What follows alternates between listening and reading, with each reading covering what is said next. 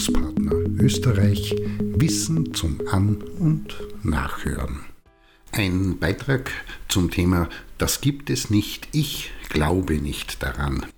Da ist Mann, Frau und divers in einem Vermittlungsgespräch, tauscht sich aus und versucht, für das fachliche Thema oder das besprochene Problem ein Konzept zu bieten, einen Ansatz zu präsentieren oder eine Lösung zu zeigen bzw. gemeinsam zu finden und mit der Zeit entdecken diese, dass es bei manchen Gesprächsthemen, bei Migration, Integration, Geschlechtergleichstellung, Terrorismus und Bekämpfung, Corona-Krise ist das offensichtlich, auch im Zusammenhang mit die Vermittlungsarbeit betreffende Themen, beispielsweise Lernen und Lerntheorien oder Einsatz von Methoden und Techniken, Motivation oder didaktische Aufbereitung und andere, doch zu eigenartigen Verläufen und Verhaltensweisen der Gesprächsrunde bzw. der Diskutantinnen und Diskutanten kommt. Konkret, das ist jetzt eine vereinfachte Darstellung, da gibt es die, welche mitarbeiten, aber auf der einen Seite sind jene, welche still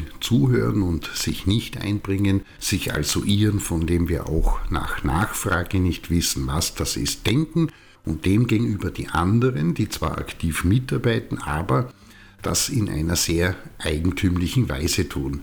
Und diese sind es dann auch, welche dazu beitragen, dass sich die Stimmung in der Gesprächs- respektive Besprechungs- und Diskussionssituation verändert, angespannter und hitziger wird und egal was lehrendenseitig unternommen wird, beziehungsweise an Fakten und vernünftigen Argumenten in das Gespräch eingebracht werden, verbessert sich dieser Zustand nicht.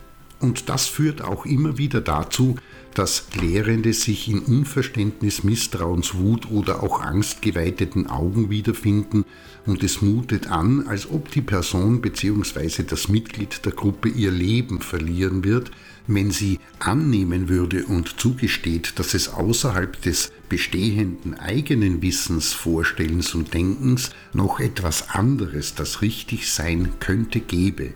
Was in jedem Fall auch vermittelt wird, ist, dass sich die betreffende Person oder Personengruppe mit wahrscheinlich viel Mühe Wissen erworben hat bzw. haben und davon derart stark überzeugt ist, respektive sind, dass sie davon nicht loslassen kann bzw. können. Vielleicht möchten sie es auch nur wegen der Mühe, etwas Neues zu lernen, nicht. Die Art und Weise, wie sie im Gespräch sich darstellen, vorstellen und handeln und dabei auch nicht mit bewusst oder unbewusst eingesetzten in mehr oder weniger sozialverträglicher Art und Weise Ablehnungen, Polarisierungen, Attacken und Angriffe in Fragestellungen, Schreckensszenarien, an den Haaren herbeigezogenen Argumenten, Unwahrheiten und Lügen arbeiten und mit aller Kraft entgegen aller Fakten und vernünftigen Argumente die angeboten werden, sich mit Händen und Füßen und alles, was sonst noch zur Person gehört, zur Wehr setzen und in ihrem Wissen und Überzeugtsein verhaftet bleiben. Welche persönlichen Hintergründe für derartige Widerstände, Veränderungs- und Anpassungsresistenz verantwortlich sind, kann in der Psychologie nachgelesen werden. Recherche dazu lohnt sich, nicht nur um Lernende zu verstehen, sondern auch, weil man selbst nicht davor gefeit ist. Doch, das ist eine andere Wissens- und Kompetenzbaustelle. Aber das, so viel lässt sich gesichert sagen, was Teil der Bildungs- und Vermittlungsarbeit sein muss, ist, um solchen Situationen vorzubeugen, sich nicht nur auf die Vermittlung von Inhalten, Theorien, Konzepten, Methoden und dergleichen zu konzentrieren, sondern damit in Verbindung die Sensibilisierung dafür, dass all das, also Wissen, Theorien, Konzepte, Methoden, Zu- und Umgänge bzw. Vorgangsweisen immer ein Produkt der Zeit und wichtig veränderlich sind und auch überholt sein können.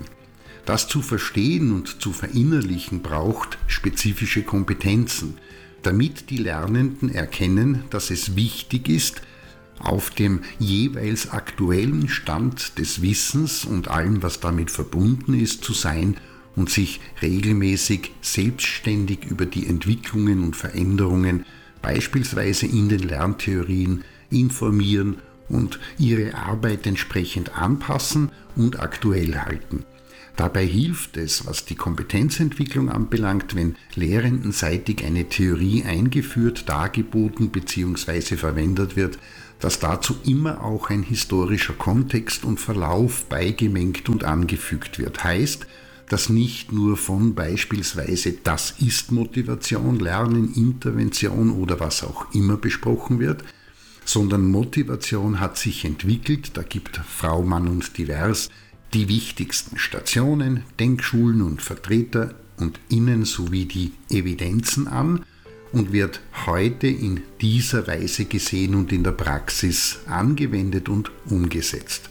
Und auch nicht vergisst anzugeben, dass es zu gar nicht wenigen Themen, Konzepten, Modellen und ähnliches noch gar keine evidenzgesicherten und daher keine verlässlichen Informationen gibt, sie unter Anführungszeichen Hirngeburten sind und lediglich mittels geschickten Marketings als wirksam angepriesen und verkauft werden. In diesem Sinne, so schwer ist es nicht, der Aufwand überschaubar und das Ganze bleibt mittel- und langfristig ein Problem, das sich verschärft, wenn die, welche sich Lehrende, Trainer, Innen, Erwachsenenbildende, Coaches oder wie auch immer nennen, für sich selbst die Gültigkeit des gesicherten Wissens in der Zeit, die Vorläufig und Veränderbarkeit nicht entdeckt begriffen, in sich kultiviert und in ihre Lehrarbeit eingebaut haben.